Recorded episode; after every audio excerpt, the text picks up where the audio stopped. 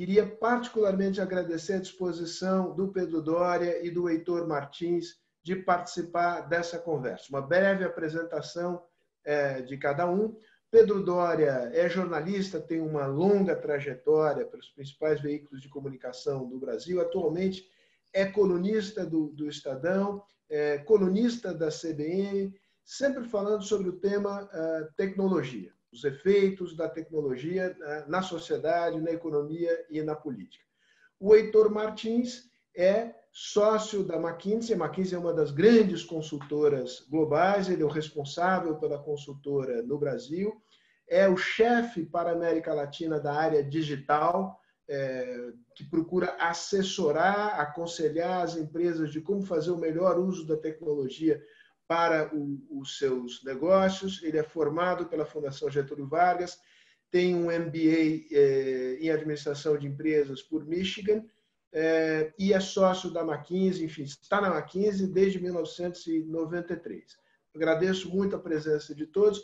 Vou pedir aqui um minuto para os nossos comerciais. Giovana, sobe a telinha com o logo das empresas que patrocinam os, o, a programação anual de seminários da Fundação Fernando Henrique Cardoso. Estão aí, agradeço imensamente o, o apoio de todas elas. Giovana, pode baixar a tela. Cinco minutos de intervenção inicial do Pedro, depois cinco minutos de intervenção inicial do Heitor e o papo rola. A bola é tua, Pedro. Sérgio, muito obrigado pelo convite. Heitor, bom dia. É, e espectadores, evidentemente. Deixa eu só fazer dois desenhos. O primeiro desenho é o seguinte: é muito interessante como essa pandemia que a gente está vivendo é a primeira grande pandemia desde a gripe espanhola no, no pós-Primeira Guerra. É muito interessante o quanto que ela está ancorada em tecnologia. Por quê? Wuhan, na China, que é onde surgiu, fica, faz parte de um polo de tecnologia chinês. Ali é, é, é a área mais voltada para a indústria automotiva e muito perto, a, a, uma hora e meia de, de trem de Wuhan, fica Shenzhen, que é o Vale do Silício chinês. Quais são os lugares em que para os quais a pandemia avançou imediatamente após após explodir em Wuhan? Norte da Itália, Milão, que é onde fica o centro da indústria ótica na, na Europa, e, portanto, não se faz celular, evidentemente, sem, é, sem o que se faz em Milão. Japão e Coreia do Sul, que são os outros dois centros asiáticos da tecnologia. O Vale do Silício, nos Estados Unidos, e o estado de Washington, que fica imediatamente acima da Califórnia, no estado de Washington, é, ficam perto entre Seattle e Redmond, Microsoft e Amazon, e o Vale do Silício, evidentemente, ficam todas as outras. Por que, que esses são os pontos em que a pandemia nasce? Por um motivo muito simples. Porque a quantidade de tráfego de pessoas daquela região da China para a Coreia do Sul, Japão, norte da Itália e aquela região dos Estados Unidos, a costa pacífica dos Estados Unidos, é imensa. Então, a gente está falando de uma pandemia que nasce de certa forma digital. E o segundo desenho que eu gostaria de fazer é muito simples. Forçadamente, por conta da, da política de isolamento social que nós aqui estamos vivendo no Brasil, mas que, que o mundo está vivendo, a gente forçadamente está tendo que conviver, nos vendo obrigados a conviver com ensino à distância de para filhos e amigos, ajudando inclusive crianças pequenas, como é que você ver um, um, um, seminário via Zoom ou qualquer outra tecnologia dessas é, com os professores da escola, como é que faz o, a lição de casa, esse tipo de coisa. Teletrabalho, de repente, entrou para a rotina.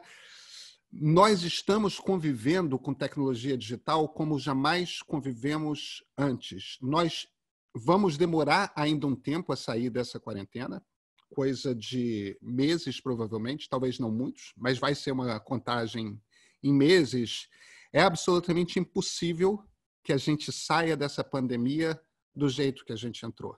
O digital vai fazer parte da nossa vida com muito mais intensidade do que jamais fez. E a gente vai ver, começar a ver, por exemplo, empresas tomando a decisão de que algumas funções suas passarão a ser normalmente digitais, isso economiza dinheiro em, em imóvel, em aluguel, esse tipo de coisa. A gente vai ver é, universidades e mesmo escolas muito mais ousadas com seus planos de ensino à distância, para não falar de coisas como medicina à distância, porque é outro fator é, é, inevitável que acompanha a pandemia. É, estamos passando por um período que vai acelerar mudanças que já estavam em curso. Para falar é, mais especificamente sobre o impacto sobre as empresas, a, a palavra é tua, Heitor, por cinco minutos. Olha, Sérgio, primeiro, muito obrigado pelo convite. É um prazer estar aqui com você, prazer estar compartilhando essa discussão com o Pedro e bom dia a todos que estão nos assistindo hoje. É, eu acho que quando a gente pensa na crise atual né, e na, na, pandemia, acho que o primeiro ponto que nós temos que fazer é que essa é primordialmente uma crise humanitária, certo? Ela precisa de soluções para uma questão de saúde, para preservação de vidas, né? Tá? Agora, colocado isto, né, é, essa crise tem um impacto muito grande na vida das empresas, certo? E como as empresas lidam com isso e como a economia lida com isso, vai ser muito importante e vai ter um impacto muito grande no bem-estar futuro, pelo menos nos próximos anos, de toda a população, de todos nós. Certo? Então, olhar para o que as empresas estão fazendo e assegurar que as empresas reagem bem a esse processo de transformação é algo de muita importância nesse momento que nós estamos vivendo. E, e, acho que é interessante porque esse processo de lidar com a crise dentro das empresas, ele passa por um conjunto de estágios, certo? E eu vou tentar aqui dentro da tecnologia compartilhar um, uma imagem com vocês para a gente poder discutir uh, rapidamente como é que uh, nós na McKinsey estamos olhando para esse processo. Né? Tá? Uh, deixa eu ver se eu consigo aqui. Tá ótimo. Olha, é, e a gente imagina que o processo de reação ou de impacto nas empresas ocorre ao longo de cinco fases, certo? Uma primeira fase de resolução é quando, de repente, as empresas se deparam com uma realidade que é eu preciso mover todos ou grande parte dos meus funcionários para um modelo de trabalho remoto e de interação remota com os clientes, né? na medida em que se impõe a quarentena. Né? Uh, e as empresas nunca pensaram, os executivos jamais haviam pensado que isso seria possível, sabe? Então, num período muito rápido de tempo, muito curto, em questão de dias, às vezes uma, duas semanas, né, uma quantidade muito grande de pessoas foi deslocada para suas casas, certo? E as empresas tiveram que pensar em ferramentas, tem computador, não tem, como é que é a ligação de internet, que plataforma que eu vou usar, como é que eu asseguro, como é que eu adapto, né? uh, o modelo de interação, que rotinas, que protocolos eu tenho para fazer com que as coisas continuem funcionando tiveram também que pensar em como é que elas lidam com situações onde é impossível mandar os funcionários para casa. Tem uma série de setores que são críticos dentro das, das operações, que precisam de presença física dentro da, do, da operação, por exemplo, fábricas é essa questão, ou agências bancárias, ou, ou lojas de, que, estão, que conseguem funcionando com produtos essenciais. Então, nesses pontos, eu preciso ter protocolos, eu preciso pensar como é que os funcionários chegam lá, que protocolos que eles têm dentro do ambiente de trabalho para reduzir o risco de contato? Como é que vai ser essa operação? Esses foram os primeiros dias e todos os executivos estavam completamente absortos nessa discussão de como é que eu resolvo o curtíssimo prazo. Imediatamente a seguir, começam a surgir questões mais práticas. Olha, é, como é que eu vou gerir meu caixa? Porque o nível de atividade está caindo muito rapidamente, né? E eu estou vendendo menos e cadeia, as cadeias de pagamento estão se quebrando, estão se des, desarticulando, né? Eu tenho problemas nas cadeias de suprimento, então como é que eu asseguro matéria-prima, como é que eu asseguro o recebimento de peças essenciais, como é que eu distribuo os meus produtos, como é que eu sigo interagindo com os meus clientes. Muitas vezes eu tenho processos que eram totalmente manuais e que dependiam de interações físicas. Como é que eu faço uma adaptação rápida disso para poder continuar interagindo com os clientes pela internet? E assim por diante. E começo a pensar, evidentemente, nos impactos financeiros do que isso está acontecendo. Né? Eu diria que a maior parte das empresas hoje está hum, passando justamente por essa fase, que é uma fase de pensar na resiliência. Como é que eu preservo a minha operação e sigo operando dentro desse ambiente de quarentena que vai se estender ainda, como o Pedro falou, por algum tempo. Né? Mas logo, logo, elas vão ter que começar a pensar em um retorno certo? porque o nível de atividade atual nessa fase de resiliência ele está numa taxa metabólica muito baixa. Para a maioria das empresas, o volume de vendas de novos negócios caiu muito, certo? Né? e o nível de interação com os clientes também diminuiu muito. Né? Mas na medida em que a gente entre num processo de retorno da economia, e dificilmente nós vamos ter um retorno que vai ser tão rápido quanto foi o processo de, de, de parada, né? na verdade vai ser um retorno muito mais gradual e assimétrico, né? as empresas precisam pensar como é que elas saem dessa condição né, para uma condição onde ela possa voltar a operar com um nível de eficiência maior e com um nível de atividade maior dentro dessa de uma realidade que vai ser uma realidade híbrida, certo? Né? E isso passa muitas vezes por fazer pequenos ajustes nos canais digitais, por melhorar a cadeia de suprimentos, por criar mecanismos de distribuição e entrega de produtos remotos e assim por diante, tá? Você começa a pensar numa série de efeitos. Né?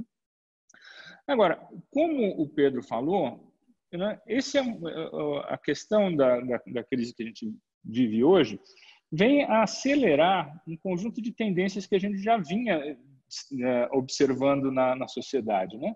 Uma delas é claramente a digitalização, a preferência por canais digitais, que já, é, já vinha crescendo, vai se consolidar, certo? Né? E, inclusive, parcelas da população que eram muito resistentes à digitalização, como as pessoas de mais idade, estão sendo forçadas a se digitalizar agora e possivelmente vão manter hábitos digitais uma vez que você saia da crise. Né?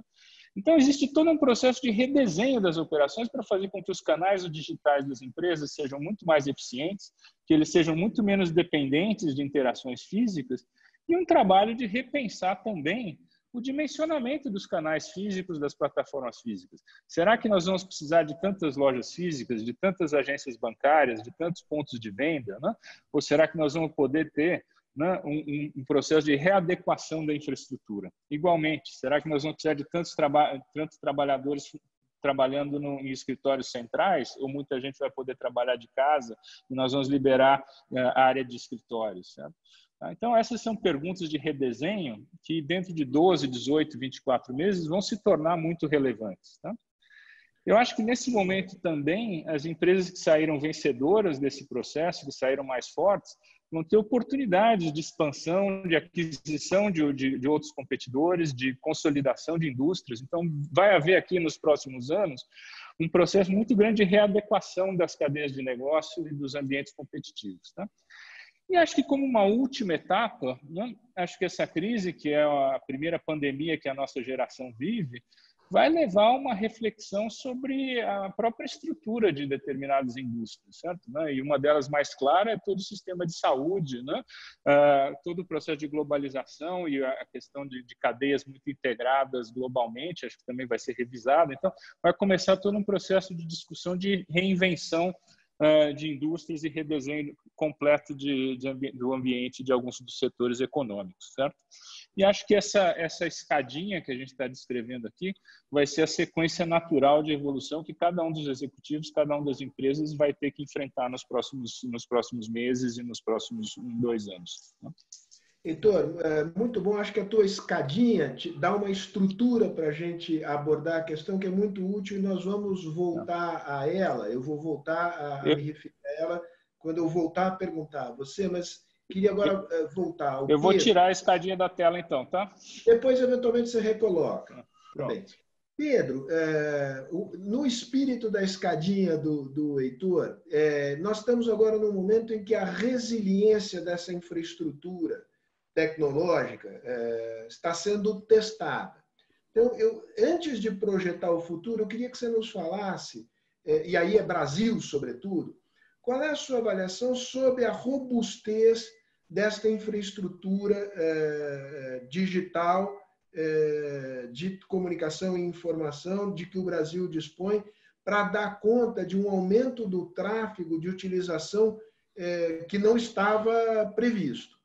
O Brasil é de uma desigualdade em, em, tantos sentidos diferentes. Em geral, quando a gente fala de desigualdade, a gente está falando de desigualdade de ganhos, né? desigualdade salarial, desigualdade de renda, a, a, a famosa Belíndia, né? sermos Bélgica e Índia simultaneamente.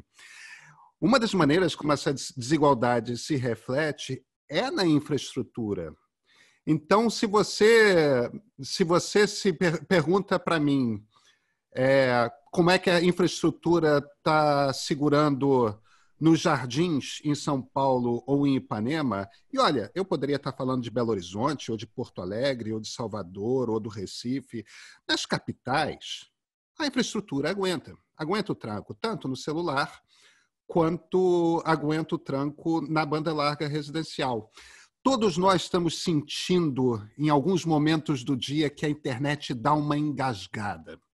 Mas vamos comparar com o que está acontecendo na Europa. Os governos europeus, e eu estou falando, eu não estou falando da Europa do leste, não. É, eu estou falando da Europa Ocidental, dos países ricos, Alemanha, França, Reino Unido. Esses governos tiveram de pedir para empresas como Netflix, como a Amazon, que tem o Prime, como a Apple, que tem a Apple TV Plus, tudo mais, que são grandes consumidores de banda, porque mandam vídeo em altíssima definição para uma quantidade gigantesca de pessoas. Os governos europeus precisaram pedir para essas empresas na Europa reduzirem a, a qualidade máxima das suas séries e filmes para que a estrutura de banda larga aguentasse. Em alguns casos, houve. O Reino Unido, por exemplo, chegou a, agora em março a ver, dobrar o uso de intensidade de banda larga residencial. A gente não está vendo, embora a, a, Globo tenha até feito essa redução no, no Brasil, sem ter sido pedida, já, já entrou, a gente não está vendo esse, esse engargalamento como aconteceu no, no, no na, na, Europa. A gente está mais parecido com os Estados Unidos. Nossa infraestrutura está tá aguentando. Isso quer dizer que a nossa infraestrutura é equivalente à americana? Não, isso quer dizer que tem menos gente no Brasil que usa a infraestrutura e ela está, nas grandes cidades, aguentando o tranco. Agora, num momento, a gente está falando, em essência, de classe média, né? de gente que, tá, que tem trabalho de escritório e que, portanto, está trabalhando remotamente, dos seus filhos em escolas particulares, etc. A grita que teve essa semana, no início da semana, quando o governo finalmente anunciou que ia começar a distribuição da renda básica emergencial, e que primeiro foi concentrada na, na Caixa, e segundo, o governo estava querendo que as pessoas baixassem um app para iPhone ou para celulares Android, ou então visitasse o, a, a, o site. A gente tem uma quantidade de brasileiros, dentre esses desbancarizados, que não é pequena, que não necessariamente tem um smartphone. Que entendam um smartphone tem uma profunda dificuldade de, de baixar. Se você sobe, mesmo se você sobe numa comunidade carente rica, uma rocinha aqui no Rio de Janeiro, que para o padrão brasileiro é uma comunidade carente, porém de renda mais alta, você a quantidade de casos que você ouve de pessoas que têm ali o aplicativo do banco, mas pedem ajuda para uma, uma vizinha, para o amigo, para o dono do botequim, para usar o aplicativo e aí você vê fraudes, essas coisas. Então, quando a gente fala de infraestrutura de, comunica de telecomunicações, de, de tecnologia, a gente não está falando só da infraestrutura física. A gente está falando também da infraestrutura humana, ou seja, o que, é que as pessoas sabem. A gente vai ver muito essa desigualdade se mostrar nesse muito período. Bom. Muito bom, Pedro. Você acabou de responder a pergunta, você não sabia, mas você respondeu a pergunta que eh, me chegou aqui do meu amigo Carlos Malamud, é, de Madrid. É, ele é um argentino radicado na Espanha há muitos anos é, e é um analista sobre a América Latina, que perguntou justamente sobre, digamos, esse universo da economia informal, das pessoas de menor renda, como é que elas estão se defrontando com esta questão do uso das novas tecnologias. Heitor, eu volto a você e volto, a, de alguma maneira, a sua escadinha. Eu sei que você tem outros gráficos interessantes, Há uma preocupação, uma pergunta geral aqui sobre home office. É, é possível, digamos, que a grande maioria dos trabalhos sejam desenvolvidas, é, a grande maioria seja desenvolvida é, em home office, ou o impacto é muito diferenciado conforme os setores, tamanho das empresas e tipo de atividade? Sérgio, acho que essa pergunta é ótima, certo? Porque, num primeiro momento, a sensação de todos, e certamente a sua, a minha e, e, e, do Pedro que estão aqui, é: puxa, nós estamos em casa e as coisas estão funcionando razoavelmente bem. Ninguém imaginava que esse mundo, que seria possível migrar para um modelo tão distribuído e com todo mundo em casa, tão rapidamente, que os negócios continuassem fluindo. Né? Então, a primeira sensação de todos é: puxa vida, eu não preciso do escritório, eu posso ficar aqui, esse modelo está funcionando. Mas na hora que você levanta um pouco, olha, é, sai um pouco da superfície, olha um pouco mais a fundo, isso não é uma verdade, certo? O metabolismo das empresas e dos negócios está muito baixo. Né? Tem muito poucos negócios acontecendo. E, e, esses negócios que estão acontecendo, estão acontecendo de uma forma muito improvisada. E você tem segmentos inteiros da, da população que estão tendo muita dificuldade de permanecer dentro do sistema. O Pedro acabou de descrever ali o exemplo típico do pessoal de mais baixa renda e a dificuldade que o governo está tendo de fazer a distribuição dos pagamentos porque as pessoas não conseguem acessar o sistema. Né? Não. Então, quando você começa a pensar a mais, e além disso, daqui a alguns dias, certo? você começa a ver que esse trabalho de home office, da forma como ele está tá sendo feito, ele é muito incômodo. Certo? As pessoas que têm filhos pequenos e moram numa casa pequena estão tendo um, pesadelo de conciliar como é que faz a educação à distância dos filhos com o trabalho e com a manutenção da casa. Né? E, acho que muita gente vai ficar realmente aliviada quando a quarentena seja suspensa. Então, isso, né, se no primeiro momento tem um entusiasmo muito grande com home office, as empresas agora começam a fazer uma reflexão de uma vez que se levante a, a quarentena, quais são de fato as atividades que faz sentido né, ter, se almejar um modelo de home office de forma continuada e quais são as atividades que deveriam ser, né, voltar a ser centralizadas. Né? E isso varia muito do, em função do tipo de atividade. Tá? Por exemplo, uma atividade de call center, certo? que já ocorre de forma remota, ela é muito difícil de ser feita em home office. Por quê? Porque muitas vezes o call center está acessando informações que são confidenciais de cliente, eles têm sistemas transacionais das empresas. É muito difícil levar esses sistemas, essa plataforma, com confiabilidade num ambiente distribuído. Outras profissões, por exemplo, desenho de produtos, design, né, que parecem que são atividades criativas e que requerem muita interação humana e que, portanto, não poderiam ser remotizadas, nas verdade estão se provando as mais fáceis de levar à distância, porque elas não são tão dependentes de sistemas externos. E o que a gente está vendo é que essas ferramentas de colaboração, como a que a gente está usando agora para ter esse bate-papo, funcionam muito bem e, na verdade, tornam muitas vezes reuniões mais produtivas. Né? Então, acho que a médio prazo o que você vai ter é uma análise, né, função a função, atividade a atividade, para decidir o que pode ser remotizado e o que deve voltar a ser centralizado. Tá? Pedro, é, quando a gente olha, digamos, é, tipo de empresa e setores, quem pinta como vencedor nesse novo ambiente pós-pandemia e quem é que pinta com, como perdedor, com maior dificuldade é, de, de, não só vencer a crise, mas de se colocar é, de maneira é, competitiva no, no, período posterior à crise? Eu acho, Sérgio, que tem muitas maneiras diferentes de responder essa pergunta. Evidentemente, a indústria manufatureira tem um problema. Você não faz coisas sem reunir todo mundo num chão de fábrica. Agora, independentemente disso, se a gente pensa que a gente está no meio de uma transição é, é, é, que tem o tamanho da Revolução Industrial. Né? Eu não suporto o termo quarta Revolução Industrial, porque essa não é uma quarta Revolução Industrial. Isso é algo do tamanho da Revolução Industrial, pelo que a gente está passando. Então, ali na frente. Evidentemente que não se refere, desculpa, só para é, nota de rodapé, você não está se referindo à pandemia, mas um processo de ah, mais Exatamente. longa duração. Isso, Perdão, é isso. É isso mesmo. Eu estou falando do período de, de transição da maneira como a economia funciona. Assim como num determinado momento a gente saiu de uma economia agrária e entramos numa economia industrial, que tem uma lógica, e a lógica é ancorada no chão de fábrica, onde você reúne pessoas e, e, e fabrica as coisas numa determinada ordem, aquele prédio especializado e tal. Agora, a gente está indo para uma outra lógica de economia, que é a era digital, é, é uma outra economia. Ali na frente, só que isso já é uma coisa que a gente vai ter que contar em 10 a 20 anos, essa indústria de manufatura vai ser, em grande parte, não por completo, mas em grande parte, substituída por impressão 3D. Você vai baixar um arquivo da coisa que você quer e você vai imprimir. Só que isso é uma coisa a longo prazo. Isso não vai acontecer depois da pandemia, porque a gente não tem a tecnologia pronta, nem os custos, nem a cultura. Isso é um processo longo. Então, essa indústria é uma indústria que vai sofrer brutalmente, que já está sofrendo.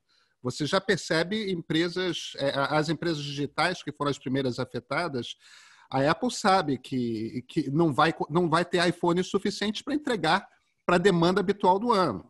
A, Samsung sabe que não vai ter é, Galaxy SX o suficiente para entregar. Quer dizer, essa indústria vai ser a mais afetada.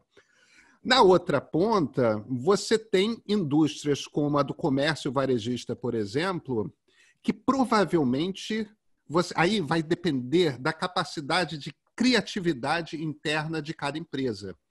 Porque as oportunidades de você ampliar a sua base virtual, neste momento em que as pessoas precisam comprar, são imensas. Isso não depende apenas de tecnologia, isso depende também de, de uma certa infraestrutura logística de distribuição que não é trivial de ser ampliada, você tem, mas você vê empresas no Brasil, como, por exemplo, Magazine Luiza, que puseram o pé no acelerador e estão vendo isso como uma oportunidade, porque para o setor deles é uma oportunidade real.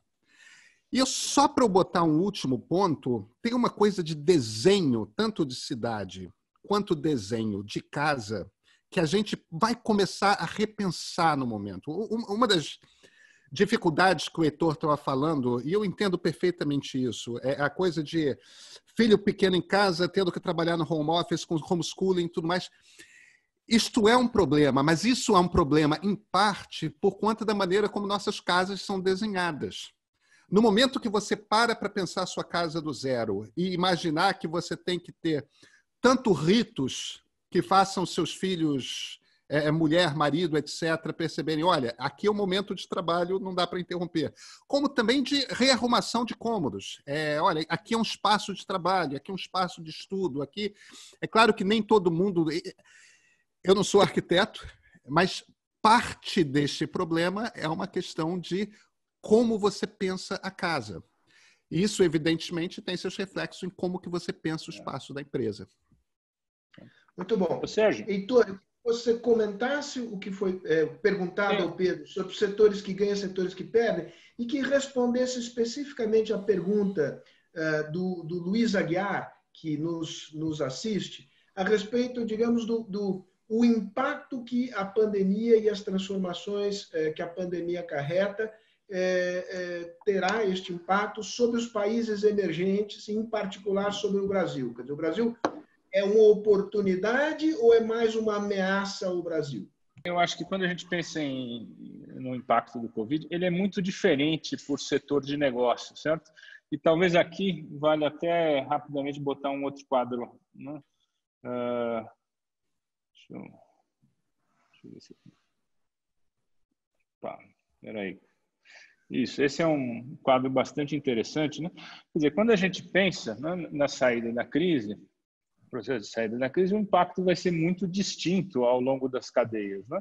E a gente acredita que o primeiro setor que vai ter uma recuperação rápida é o setor de varejo de, de roupas eh, né, e, e, utensílios e o setor de luxo, porque as pessoas estão comprimidas na casa, em sua casa e a hora que elas saem, elas têm uma tendência a querer consumir e esse é o consumo mais fácil né, e, e, que existe.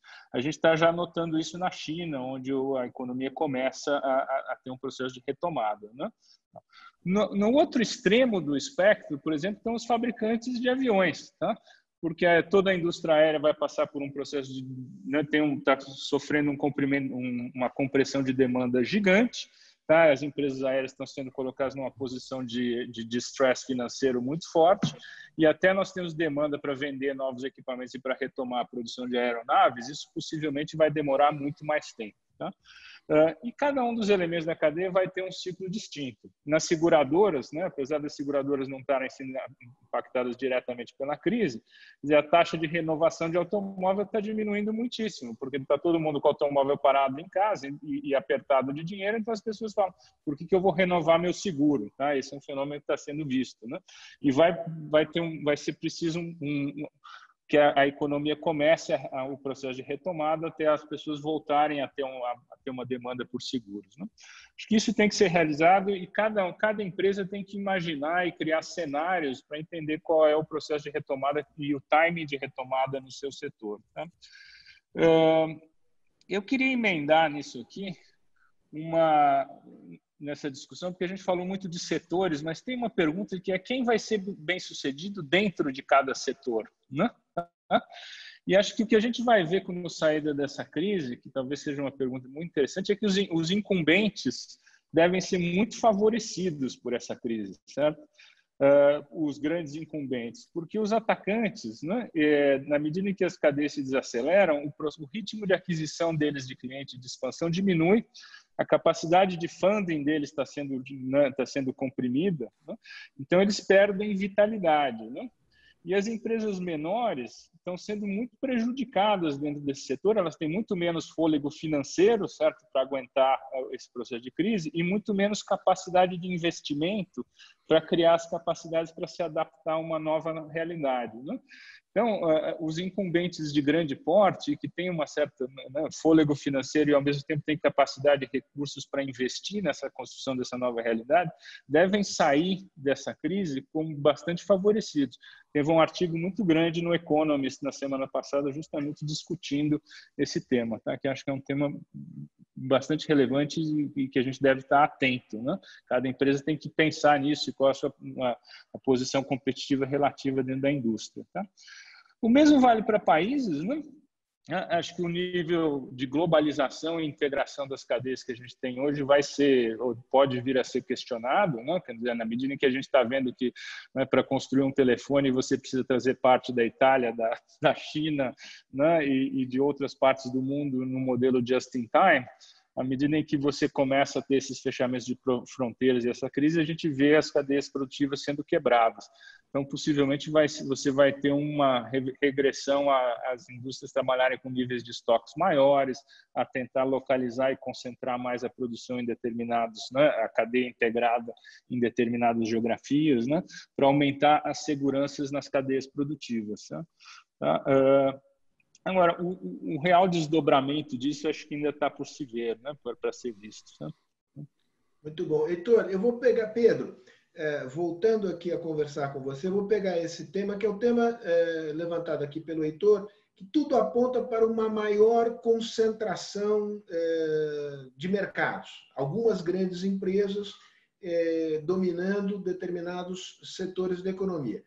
Vou ao tema das Big Techs, que já é um setor extraordinariamente concentrado e, e, e eh, sobre essas empresas um nível grande de, de questionamento. Ah, houve uma pergunta aqui que me foi feita, eh, depois eu dou o nome da pessoa, peço desculpas, não estou me recordando agora eh, de cabeça, mas que é, é relacionado a esse tema do papel das Big Techs e o papel das redes sociais. Você acha que, do ponto de vista, digamos, do do prestígio social, da apreciação que as pessoas têm a respeito das mídias sociais e das big techs, ah, essa experiência que estamos todos vivendo, elas, ah, essa experiência leva na direção de, de uma espécie de redenção das mídias sociais, é, da uma maior percepção da importância que as mídias sociais têm é, no momento em que, como instrumento de conexão e de resolução de problemas diante de crises como a que estamos vivendo? Vamos pegar uma coisa aqui. Tem uma variável extremamente importante nesse jogo, que é a eleição americana, que tudo indica acontecerá na primeira semana de novembro. É, é, é evidentemente, se a pandemia o permitir, se a pandemia não o permitir, vai ter uma crise constitucional gigante nos Estados Unidos que é o que, que você faz se você não consegue fazer eleição. Mas, enfim, por que, que eu estou falando isso? Porque se o Partido Democrata vence, se, se o Joe Biden se torna o próximo presidente dos Estados Unidos, nós provavelmente veremos uma pressão grande para que haja um processo antitruste contra uma das cinco big techs. Quais são as cinco? Né? São as empresas que valem nos Estados Unidos mais de um trilhão de dólares, tri, em valor de mercado, que são Amazon e Microsoft, Apple, Google e Facebook. É, essa um processo de antitruste eu acho difícil que aconteça contra contra duas ou três, provavelmente vão escolher uma, porque é, é um processo muito difícil por parte do Departamento de Justiça americano de ser movido. Então, provavelmente vai ser Facebook ou Google. O que está em jogo aí? O que está em jogo é o seguinte: essas, essas empresas, é, por conta da maneira como construíram suas plataformas, da lógica interna dos algoritmos tudo mais, acabaram criando um produto que promove desinformação, que promove um, uma polarização mais extremada do debate político. E a gente está num momento hoje é, no mundo em que informação precisa é extremamente importante. Quer dizer, vida e morte. A gente já tem casos pontuais de gente que tomou coisa achando que era cloroquina é, e tomou na quantidade errada e morreu, porque achava que. E isso tudo faz parte de um processo de desinformação que existe e é facilitado pela lógica da tecnologia das redes sociais. Eu não estou, Sérgio, de maneira alguma dizendo que as empresas são responsáveis por isso. Elas não são. No fim das contas, você monta uma tecnologia, você joga no mundo, e a tecnologia vai ser operada e vai funcionar de uma determinada maneira que não dá muito para prever. Agora, o problema é, a partir do momento que você tem essa tecnologia funcionando e ela te transforma numa empresa de um trilhão de dólares, ou no caso do Twitter é muito menor, mas assim, ainda assim a gente está falando de uma empresa de centenas de milhões, bilhões, é, é, não, já tá, vale mais que bilhão. É, é muito difícil você chegar lá e desmontar. Não, temos que funcionar de uma forma mais segura. Temos que cercear aquilo que é o que mais movimenta tráfego e, e, e, portanto, dinheiro na rede. A gente tem um problema aí que é literalmente um bug do processo democrático pelo qual a gente está passando nessa transição de base econômica. Isso é normal, isso acontece, só que é um bug porque a gente permitiu que as democracias fossem é, perturbadas demais por gente que está propositalmente desinformando em troca de ganho ou econômico ou político ou ambos. Eu acho inevitável. A União Europeia já está fechando o olhar, mas essas são empresas americanas. Então, eu acho inevitável que um, um presidente democrata mude esse jogo. E eu não acho impossível, dependendo do que venha acontecer nos próximos meses, que mesmo um Trump reeleito promova uma, um processo desse. Muito bom. Heitor, eh, queria que você, evidentemente que eu não estou pedindo para você romper a confidencialidade da consultoria, não é para mencionar clientes, mas com base na experiência que vocês têm, longa experiência, e na experiência atual, é, o, o, em que estágio que as empresas estão? E aí, é, é, é, claro que é muito variado, vocês lidam com empresas, digamos assim, o pelotão de elite das empresas brasileiras. Mas é, o que você tem a nos contar? Empresas brasileiras e empresas da América que atuam na América Latina, você também é responsável por essa área dentro da McKinsey, naquela sua escadinha, tem gente que já está trabalhando com o, olho no, no, no, amanhã, no depois da, da, da pandemia.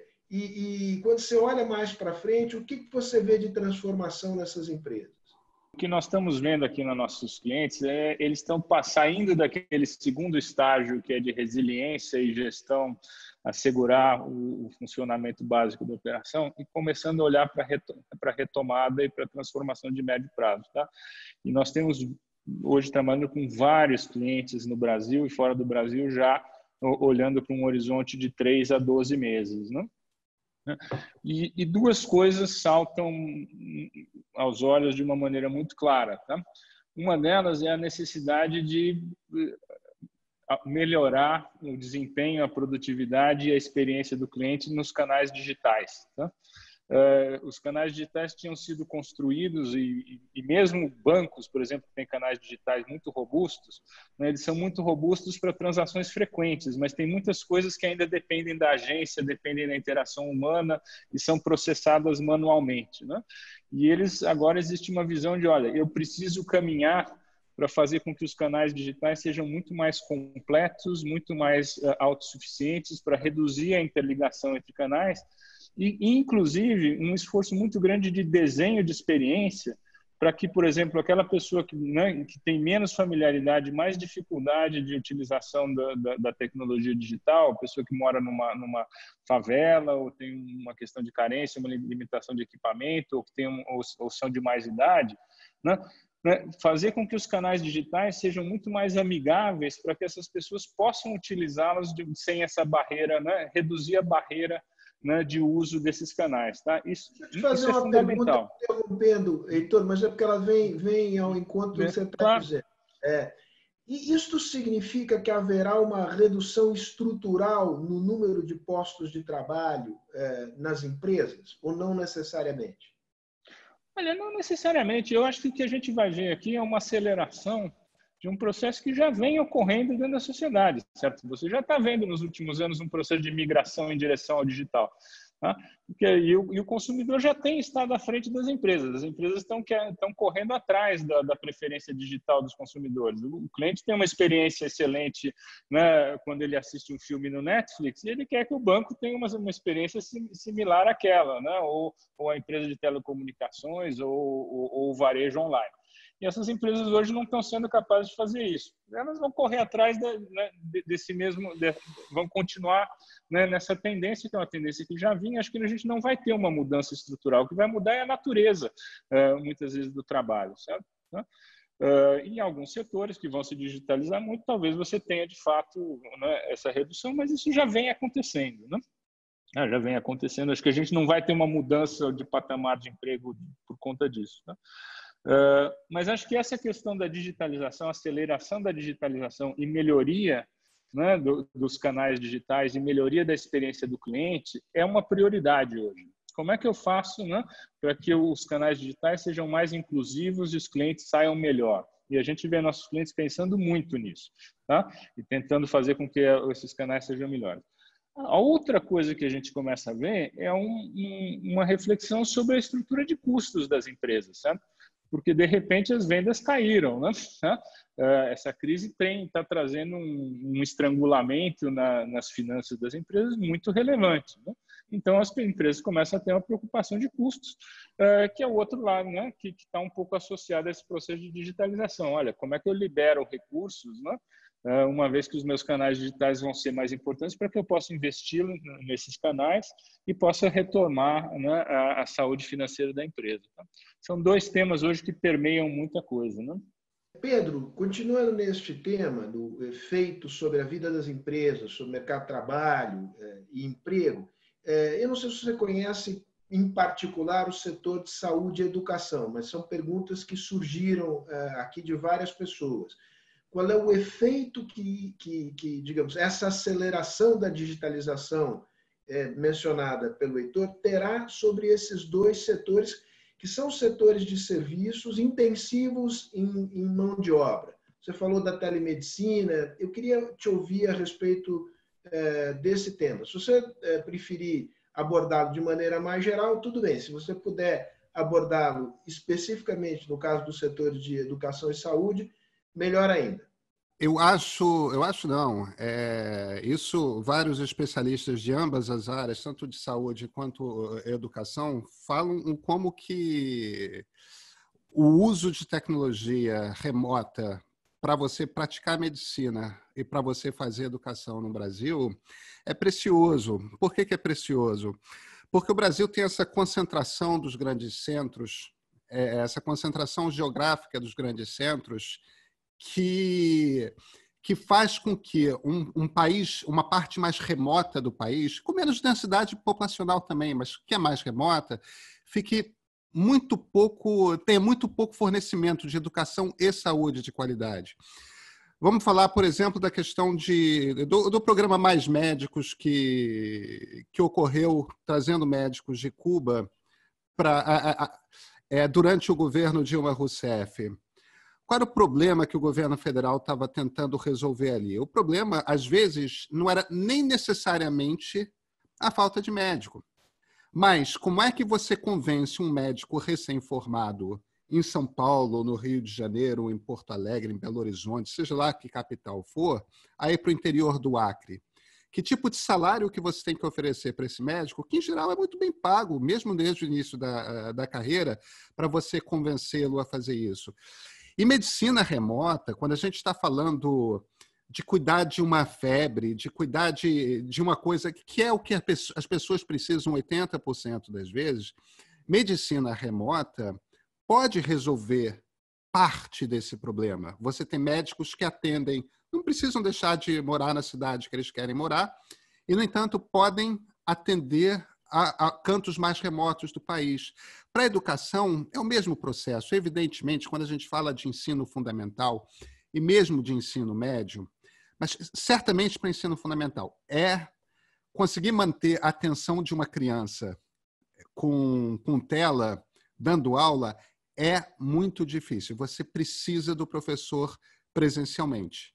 Agora, quando você vai para o ensino médio, a quantidade de adolescentes que estão para fazer vestibular, que estão para fazer um Enem, que já complementam as suas aulas com cursos e professores dos quais gostam no YouTube, em plataformas como Descomplica e tudo mais, é imensa. E quando você vai para a universidade, muitos cursos, é evidente que quando você fala de cursos como medicina, que tem uma hora ali que você precisa de um corpo, e você precisa fazer uma aula de anatomia que, que tem um médico, um professor, de fato, mostrando onde que é o pulmão, o que, que é isso, o que, que é aquilo, aquela válvula, não sei o quê, ali é mais difícil. Agora, cursos como direito, cursos como jornalismo podem perfeitamente ser dados remotamente, de forma que você poderia é, é fazer direito no Largo de São Francisco, na USP, que é a melhor escola de direito do Brasil, do Acre, do Amazonas, sem necessariamente ter que arcar o custo com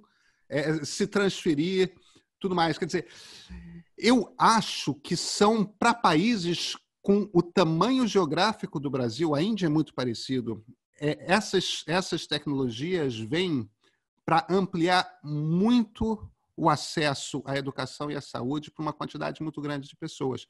Precisa só da criação do hábito, do desenvolvimento, nem do desenvolvimento, mas do, do acostumar-se com a tecnologia, implementar, evidentemente, uma infraestrutura, mas abraçar essa ideia, porque, no fim das contas, é apenas uma questão de quando vai acontecer, não é uma questão de se vai acontecer. Então, já que é quando e já que a gente está sendo obrigado, vamos aproveitar para fazer isso de forma é, para caminhar à frente.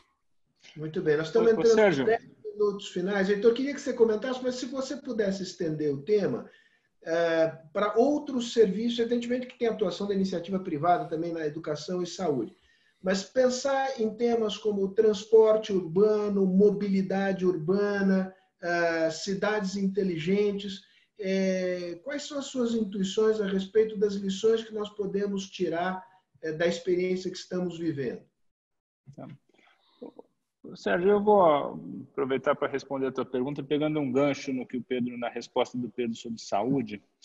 É, eu acho que quando a gente olha para a saúde, você claramente tem a telemedicina como, um, como uma tendência ganhadora aqui e vai ser muito importante, vai ter um impacto muito grande. Mas uma outra tendência que agora vai ser exacerbada com essa crise é a questão do papel do device. Tá? A gente olha para o nosso telefone e olha para o nosso celular, né? E olhava para ele inicialmente como um instrumento para falar, né, de comunicação e depois de comunicação por chat, e, e, e, o papel dele foi ampliado ao longo do tempo. Mas a gente ainda não olha para ele como um instrumento de gestão de saúde, né? E a Apple já falou várias vezes que o futuro dela está em healthcare. Por quê? Porque através do celular você hoje pode monitorar teu batimento cardíaco, tua temperatura, e assim por diante. O papel do device, do aparelho, no monitoramento da saúde à distância das pessoas e um monitoramento mais contínuo e, e, e inclusive expandindo isso para controle de circulação, zonas de risco, acompanhamento de protocolos, né? É, vai se tornar muito presente daqui para frente. Então, especialmente nos, essa tendência vai começar nos países mais desenvolvidos, mas ela vai, ao longo dos próximos 10 anos, né, se tornar uma realidade para todos. Né, nós vamos olhar cada vez mais para o nosso celular, não só como um instrumento de comunicação, mas como um instrumento de monitoramento e gestão da nossa saúde. Tá? Né, e nós vamos ser cada vez mais monitorados de forma contínua. E acho que isso, tá? isso que a gente está colocando na saúde, vai ocorrer certo? Em, um, em diversos setores, né? certo? A, a, tendência é que as transações, os fatos, eles passam a estar muito mais próximos do indivíduo e muito mais embarcados no nosso dia a dia. Né? É o mesmo processo que a gente vê certo no né, com a com o Uber, né, com os aplicativos de automóveis. Isso aqui é uma tendência né, de que a tecnologia ela chega à, à ponta, ela acompanha o cidadão e ela interage conosco né, na modulação de sistemas complexos. Né? Acho que a mobilidade vai acontecer isso, certo? Nós vamos ver uma influência muito maior do comportamento individual no, no sistema de mobilidade, integração maior, né? Através dos devices, tá? que hoje operam mais ou menos à margem. O device é muito presente no Uber, no táxi, mas ele vai entrar no sistema de metrô, no sistema de ônibus, na, na integração com a bicicleta, né? e, e assim por diante. Acho que a gente vai ver isso, e isso vai levar, né, fazer com que uma série de serviços sejam mais distribuídos e mais integrados, tá? como uma tendência geral na sociedade. E Pedro, eu gostaria de ouvir tua opinião sobre isso, que você pensa muito sobre isso. Né? Pedro, eu queria, enfim, vai você agora, mas é, queria mostrar um pouco, a, a, assinalar a contraface desse processo, que é positivo de integração de dados e informações. A contraface disso é a questão da privacidade. Quer dizer, é, é, é, é a, os países que conseguiram controlar melhor a, epidemia é, o fizeram porque tinham dados bastante individualizados sobre a sua população. Significa, é, por um lado, isso é positivo no monitoramento de uma situação de emergência como a que estamos vivendo. Mas isto mostra que os governos têm uma, e as grandes empresas têm uma capacidade de penetrar na vida individual das pessoas que coloca em xeque um direito fundamental que é o direito à privacidade. Você vê essa questão como uma questão cada vez mais relevante, um foco de tensão cada vez maior daqui para frente? Eu, eu, vou pegar emprestado aqui a, a, as ideias do Yuval Noah Harari, porque, porque literalmente eu acho que é quem está pensando essas questões do, contemporâneas de uma forma mais interessante, mais criativa, né, original. É, e aí eu faria um contraponto ao que você falou. Você tem toda a razão. Países como a China, por exemplo, estão conseguindo controlar de forma extremamente a pandemia, de forma extremamente eficiente a pandemia, porque, em essência, eles estão literalmente vigiando tudo quanto é cidadão o tempo todo. Eles sabem que lugar você passou, porque as câmeras na rua, com tecnologia de inteligência artificial que faz reconhecimento de rosto, sabe por onde você andou, e aí você tem ali no celular a sua bandeirinha verde, amarela ou vermelha, é, de, a, de acordo com o a quantidade de contato que você teve com pessoas que têm que estão doentes com Covid. É, a China é um problema. A China é um problema pelo seguinte: a gente achou que a, a, o comunismo tinha acabado quando a União Soviética fechou, porque aquilo provou que o comunismo não dava certo. Aí vem a China e consegue, de meados dos anos 90 para cá, esse crescimento econômico extraordinário em meio a um regime totalitário. É uma coisa horrorosa. E, no entanto, mostrou ser eficiente. Mas existe o contraponto, que é um país como a Alemanha. Você pega a Alemanha, que é uma democracia liberal, mas democracia liberal mesmo, onde os direitos individuais de cada um são plenamente respeitados de forma obsessiva. Como é que os alemães estão resolvendo a questão? Aumentando barbaramente o fluxo de informação do governo para a sociedade. Se você informa a sociedade, se você fala abertamente, se você explica tudo direito, e pede a partir daí a cooperação da sociedade, o que os alemães estão mostrando é o seguinte: a sociedade responde, a sociedade fica em casa, porque você vê é a maneira democrática de você resolver o mesmo problema. Você também está usando tecnologia, porque você também precisa de todos esses devices para manter esse fluxo. Então, o que eu diria é a solução totalitária, a solução do rompimento completo da privacidade não é a única solução. Nós não precisamos abrir mão de usar tecnologia para manter privacidade. Eu acho que você tem toda razão. Esse é um dos grandes temas, essa coisa dos direitos individuais e como que os grandes direitos individuais se aplicam à, à vida digital vai ser o grande tema da próxima década. Ótimo, Pedro. Você acabou de responder aqui a, pergunta do Walter Tesch. Ele já fez essa pergunta no começo. Eu, não, eu peço desculpa, eu não tinha entendido a pergunta, porque ele perguntava sobre o controle social e disse se haveria vacina para isso. E eu entendi vacina no sentido literal. Estamos todos aqui com essa, enfim, essa paranoia, essa expectativa da paranoia da doença, expectativa da vacina. Só por isso que eu demorei a colocar a questão do, do Walter. Considerações finais, eu faço a mesma pergunta para ambos. Daqui a 100 anos, ah, quando os historiadores olharem para trás, é, o que, que eles dirão deste episódio que estamos vivendo? É apenas um, um pequeno, uma pequena poeira é, numa tendência que já vinha de longo tempo é, de digitalização, de mudança tecnológica, ou nós estamos vivendo aqui um, um divisor é, de águas? Heitor, você é, primeiro e, e, Pedro e Pedro depois. E aí a gente fecha. Olha, Sérgio, eu estou mais para a sua primeira visão do que para a segunda, certo? Eu acho que a gente tem um, um momento é muito dramático quando você está dentro dele, tá? mas eu não creio que esse, que esse momento vai trazer mudanças estruturais a médio prazo, certo? O que eu acho que nós vamos ver sim é uma aceleração de tendências que já eram claras antes desse processo, certo? Ah, todo o processo de digitalização ele ocorre não porque está acontecendo o Covid, sabe? mas porque ele traz benefícios muito grandes para os indivíduos, para os consumidores e para as empresas, certo? Ele, ele, é um processo benéfico, né? E essa crise ela está acelerando esse processo de digitalização a telemedicina ela também vai se implantar porque ela é muito mais eficiente e ela traz benefícios em qualquer situação. E, de novo, isso aqui é simplesmente um catalisador. Né? Eu acho que nós vamos olhar para esse momento como um momento de aceleração de um conjunto de tendências que já estavam presentes. Tá?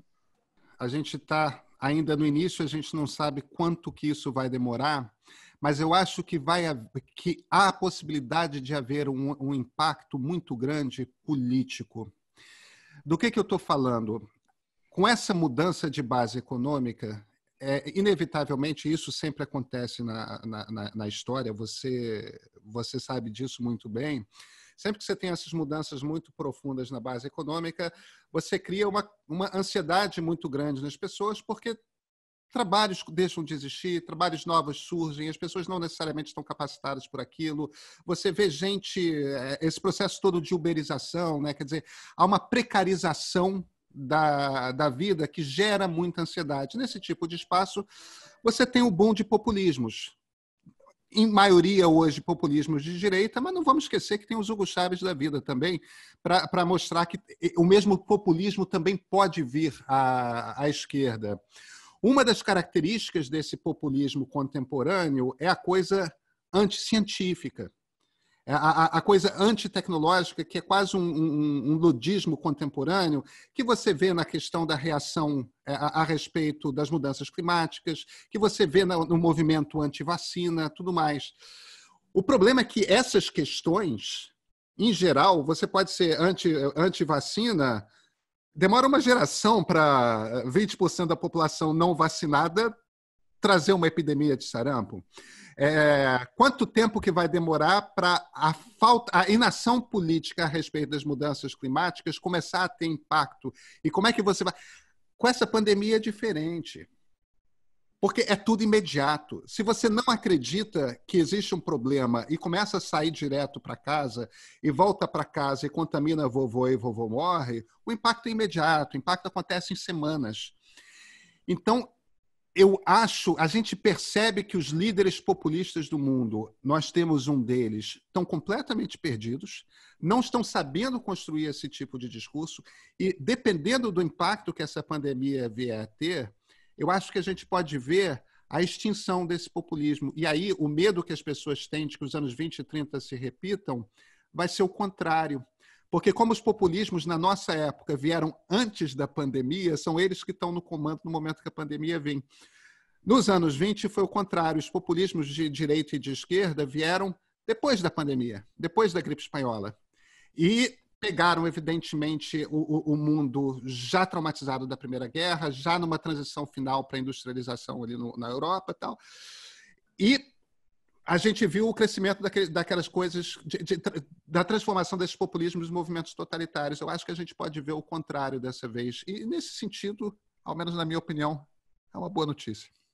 Olha, é, havia aqui uma demanda de nos deem esperança, o que, que nós podemos tirar de positivo da, da pandemia, acho que o, o, Pedro acabou de entregar a mercadoria tão, tão ansiada.